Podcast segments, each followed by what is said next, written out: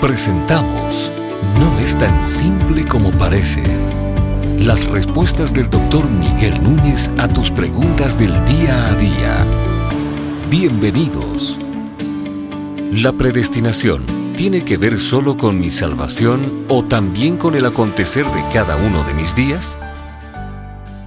Bueno, de la manera que la pregunta está hecha, la predestinación tiene que ver solo con la salvación.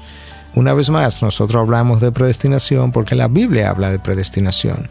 Te puedes ir a Efesios 1 que dice que fuimos predestinados de antes de la fundación del mundo para la gloria de su gracia.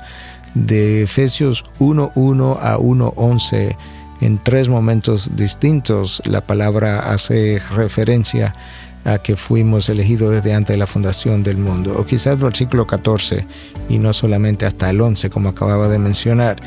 Ah, pero igual te puedes ir al libro de Romanos, a Romanos 8, versículo 28 en adelante, donde se nos dice que aquellos que Dios de antemano conoció, a eso Dios predestinó. Ahí está la palabra. Y a los que predestinó, a eso Dios llamó. Y a los que llamó, Dios justificó. Y a los que justificó, Dios glorificó. Entonces ah, hablamos de predestinación una vez más porque está en la palabra. Y básicamente lo que la palabra nos enseña es que el hombre no busca de Dios. Eso es Romano 3, 10, 11.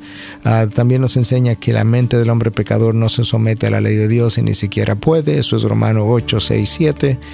Entonces, como el hombre no busca de Dios, como el hombre no se somete a la ley de Dios, como el hombre ni siquiera puede someterse a la ley de Dios, Dios lo elige. Y esa elección no se dio después de yo haber nacido, sino que se dio en la eternidad pasada conforme al beneplácito de Dios y eso es algo que permanece escondido o no revelado en el consejo de la voluntad de Dios.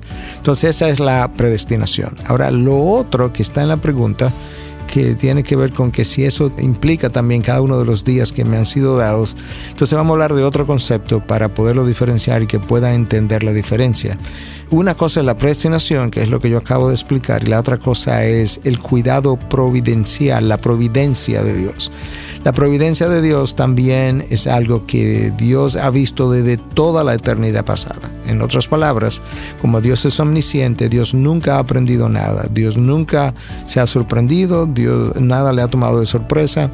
Lo que Dios sabe hoy lo supo desde la eternidad pasada. De manera que mis días han sido previstos, y sería bueno que pueda separar esas dos palabras, previstos, vistos antes de que ellos llegaran a ser a, tener lugar. Y en el cuidado providencial del Dios soberano, pues mis días también tienen una orquestación. De hecho, Cristo enseñando en el Sermón del Monte dice que dos pajarillos no se pueden caer a tierra sin su consentimiento. Bueno, si dos pajarillos no pueden caerse a tierra sin que Dios lo haya permitido, pues eso me dice a mí que tampoco una enfermedad puede llegar hasta mí o un avión en el que yo vaya viajando puede caerse sin el consentimiento de Dios. Pero eso ya no es predestinación, eso es soberanía, eso es providencia, cómo Dios cuida de su creación completa en lo que es su cuidado providencial. A eso es que se refiere cuando hablamos de la providencia de Dios.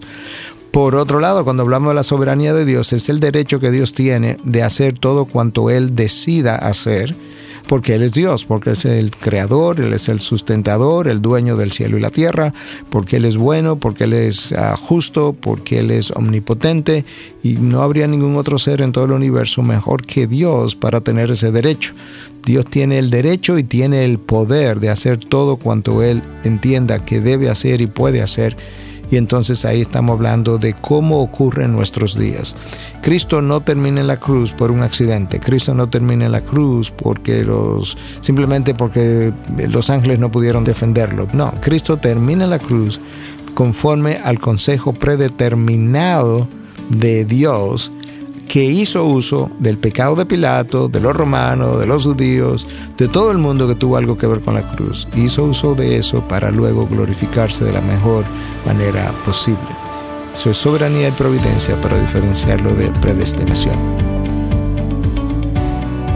Estas y otras preguntas llegan hasta ustedes gracias a la valiosa colaboración de nuestros amables oyentes.